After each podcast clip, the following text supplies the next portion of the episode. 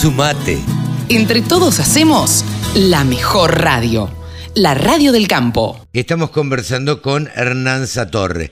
Eh, Hernán Satorre es de Amplificagro, una, digamos, una cruzada que se han propuesto para visualizar y para que se escuche, para que se hable de campo. Hola Hernán, ¿cómo te va? ¿Cómo estás? Hola Carlos, saludo grande a toda la audiencia, un placer compartir con ustedes. Bueno, igualmente para nosotros hemos charlado a lo largo del año algunas veces y fundamentalmente lo que queríamos en este último programa del año es, eh, a ver, ¿cuál es tu visión, la de tu equipo, eh, de la comunicación en, eh, del agro, no en el agro, del agro? ¿Cómo fue la comunicación del agro en el agro eh, durante el 2021. ¿Cómo lo evalúan ustedes? Bien, ahí hay varias aristas para tener en cuenta. La primera es el agro hacia el agro y después del agro hacia la comunidad o hacia la sociedad en general. Con lo que respecta al segundo elemento, que me parece que es a donde apunta tu pregunta, eh, a diferencia de años anteriores, el sector agropecuario ha logrado en los últimos dos, tres años entender la necesidad de salir a comunicar no teniendo claro el cómo, no teniendo el claro eh, la forma, el canal, el modelo de comunicación, pero sí la necesidad de comunicar. Entiendo, a mi juicio, este año recién empezó a haber un claro camino de la forma particular de poder generar impacto en la comunidad. Y desde ahí es donde empiezan a haber algunos algunas aristas este, que vivencian o te muestran que el sector está generando cierta proactividad en la comunicación. Históricamente el sector agropecuario ha sido muy reactivo en la comunicación para, para defenderse frente a un comunicado, una medida, este, disculpen, estoy con tos. Algún, algún evento que surja, eh, el, sector ha reaccionado, le ha sacado algún comunicado o una línea de comunicación en ese sentido. Podemos nombrar todo lo que tiene que ver este, con agroquímicos, podemos nombrar todo lo que tiene con algunos aspectos políticos, medidas, regulaciones, etcétera, todo evidencian lo que estoy comunicando. Ahora, de cara al futuro, ¿no? O sea, de cara al año que viene, cuál es a mi juicio el papel que tiene que jugar el sector agropecuario en cuanto a la comunicación, es justamente correrse del todo de la postura anterior y empezar no solamente a responder, que no lo recomiendo, sino proactivamente a anticipar los temas e instalarlos antes de que los temas emerjan. Okay el sector agropecuario tiene que instalar conceptualmente de que no hay nada más nadie más interesado que ellos a la hora de cuidar los recursos, porque justamente con esos recursos producen y hacerlo de una manera eficiente, de una manera organizada, de una manera sustentable, que es uno de los temas que tanto preocupa este, a la sociedad, ¿no? La inocuidad de los alimentos, eh, el, vínculo con eh, el, clima, el ambiente, esos aspectos que también hay agenda y están trabajando el sector agropecuario, empezar a instalarlo, empezar a liderar eso y no este, reaccionar frente a otros estímulos externos.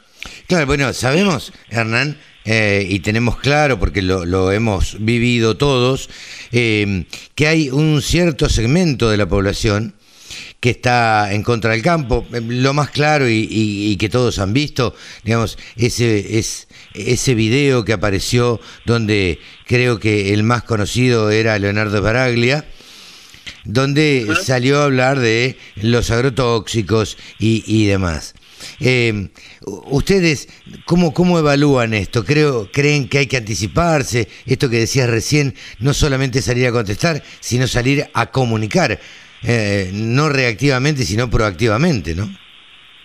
Sí, eh, concuerdo. Bueno, si uno analiza en detalle ese tipo de comunicados, lo que lo que tienen es una propuesta de marketing de fondo, pero no no tienen ningún basamiento este científico. De hecho, ninguna de las personas que aparecen en ese video que vos mencionás son especialistas en el tema, sino que son justamente actores que lo que hacen es pararse en un, papel, este, con una cara, este, a mi juicio, desde mi interpretación, este, de, víctima, tratando de mostrar una preocupación que ellos no sienten ni genuina porque no es un tema que les preocupa y claramente fueron contratados para tal fin. Exactamente. actuando, son actores.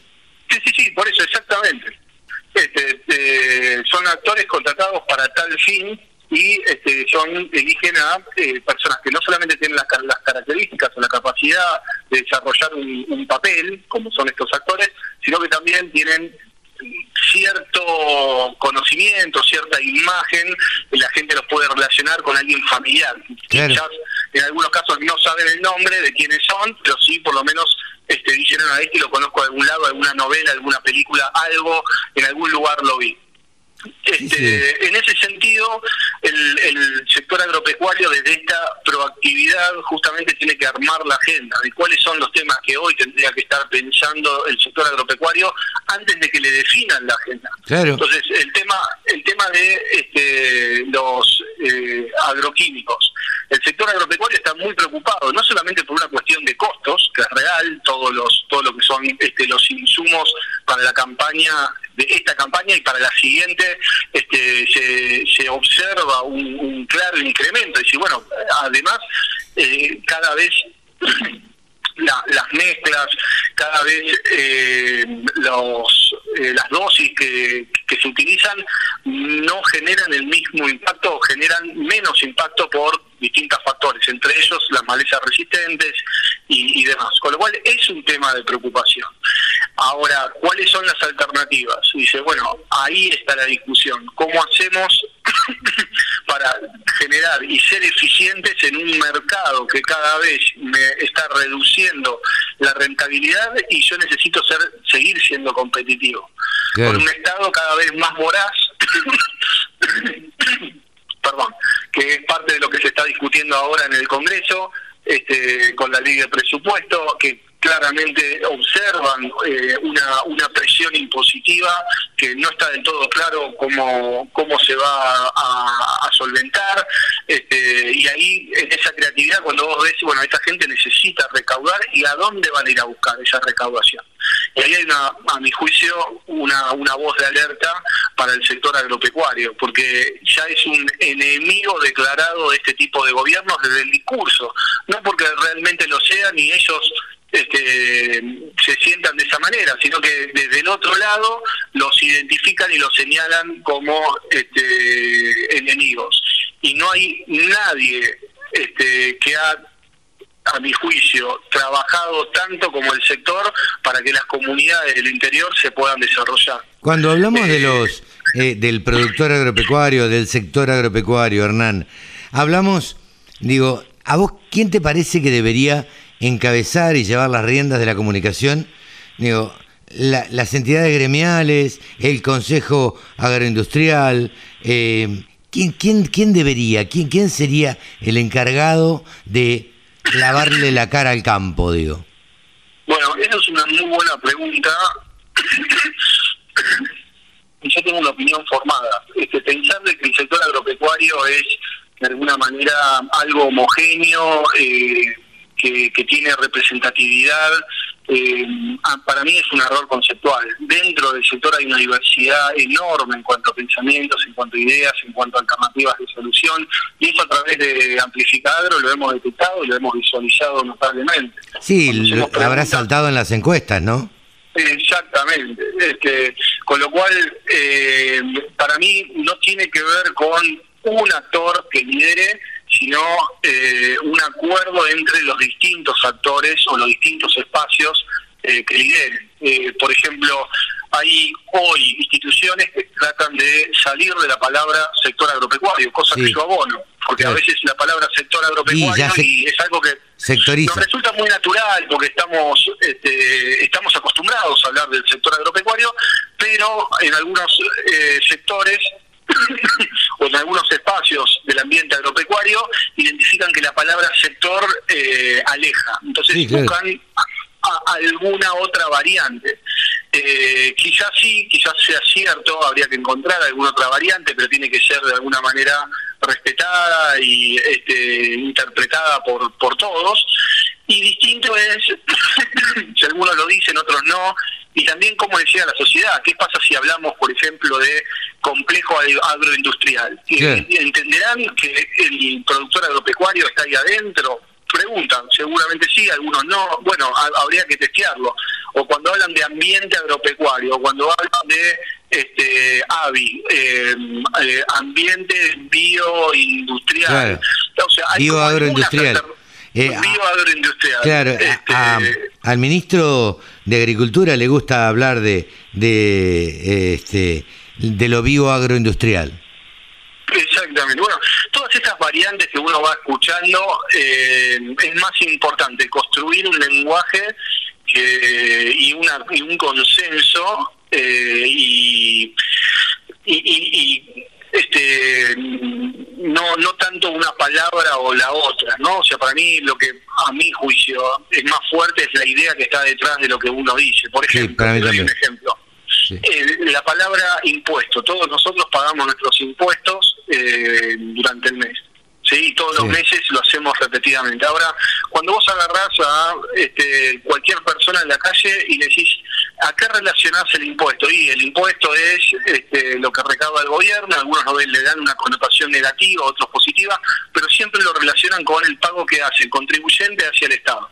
Ahora, nadie relaciona la palabra impuesto con lo que de alguna manera nace la palabra, que es imponer. El impuesto es algo que te imponen, algo que está impuesto, y, de ahí viene la palabra impuesto. Sin embargo, nadie le da esa connotación. Entonces, fíjate cómo han logrado, a través de una cuestión cultural y a través de este, un accionar, generar una interpretación de esa palabra que nadie lo asocia con la palabra imponer, sino que lo asocian hacia, en algunos, una obligación, o este, una contribución. una contribución, un pago que hay que hacer por algo. Exactamente. Entonces, yo esto lo visualizo igual. Para mí lo que es importante independientemente si hablamos del sector agropecuario o, si hablamos de ambiente eh, agroindustrial o ambiente agro, lo importante es la idea de fondo que está atrás, ¿no? Y que, y que podamos entender lo mismo, porque si empezamos a generar variantes y al público al cual queremos llegar eh, no termina de interpretar de qué estamos hablando, bueno, ahí se puede también generar un un cortocircuito. Hernán, la última. Eh, vos sabés que mucho hemos, hemos charlado y hemos comentado este tema también. Eh, vos has tenido oportunidad de viajar por, por, seguramente por Brasil, por Uruguay, por Paraguay, donde el productor agropecuario, al menos en esos países, digo, en esos países que con los cuales nos podemos comparar, digo, ¿no? Estamos hablando de esto. Eh, el productor agropecuario es un señor respetado dentro de la sociedad que ocupa un determinado lugar. De hecho, en, Brasil existe un bloque de la Cámara de Diputados que está representado por, eh, por productores agropecuarios. Eh, independientemente de eso, no, no, toquemos el caso Estados Unidos o el caso Europa, donde el productor agropecuario es una persona absolutamente reconocida que ocupa un lugar importante en la sociedad. Eh, ¿Por qué crees que acá, en la Argentina, eh, es una mala palabra ser productor agropecuario? Bien, eso es una excelente pregunta. Lo que te puedo compartir es mi interpretación en base a mi experiencia, estudio y, y, demás.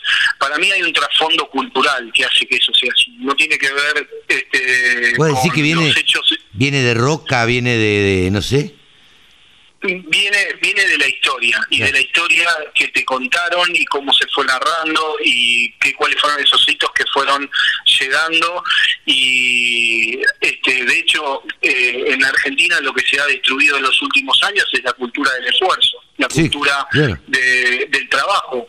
Hoy la palabra empresario parece ser una mala palabra. Hay gente que cuando tiene que definir objetivos o tiene que definir una visión dentro de la empresa. Viste que hay empresas que trabajan misión, visión, valores, eh, planeamiento estratégico. Cuando tienen que definir una visión y esquivan a la palabra renta o rentabilidad. Claro. Este, Como si fuera mala palabra ganar, ¿no? Exactamente, exactamente. Y eso es una cuestión cultural.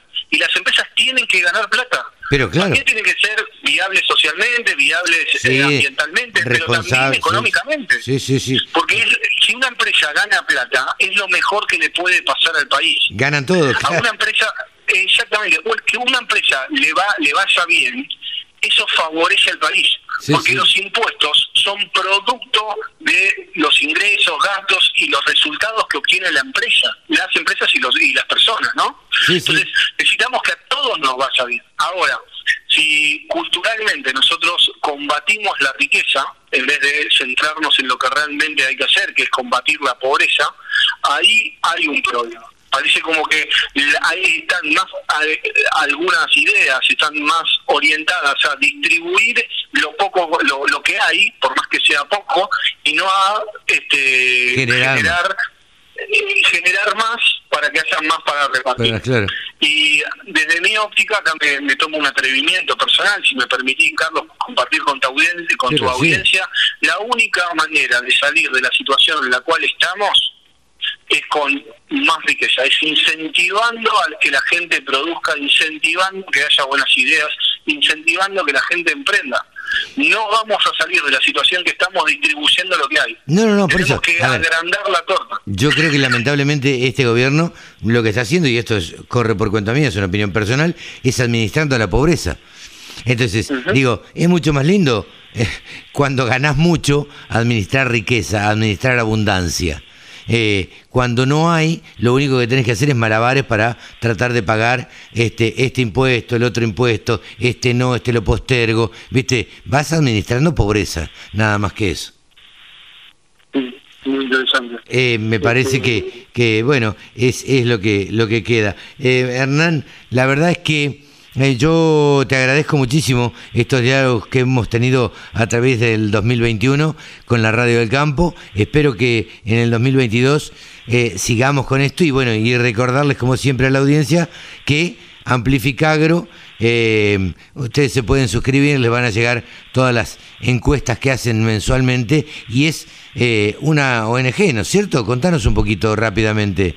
Sí, es una consultora que tiene como foco principal poder relevar el clima de opinión del sector agropecuario y este, buscar eh, que la voz del sector se, se conozca en otros ámbitos.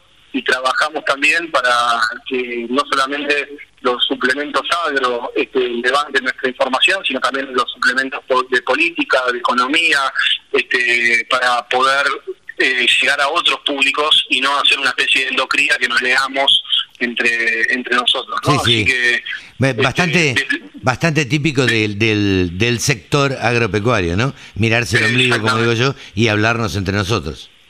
Exactamente. Y desde ya contar con nosotros para el año que viene, cuando necesites compartir con tu público algunos, algunas reflexiones, algunos pensamientos, vamos a estar acá. Pero cómo no, igualmente ustedes eh, a la recíproca con, con la radio del campo. Hernán, muchísimas gracias, eh, te despido, feliz año, felices fiestas y, este, y nos estamos viendo en el 2022. Igualmente para vos y toda tu audiencia, felices fiestas, hasta luego. Gracias. Hernán Satorre, titular de Amplificagro, aquí en los micrófonos de la Radio del Campo. El sector agroindustrial es el que más mano de obra ocupa en la Argentina. Nos merecíamos una radio. www.laradiodelcampo.com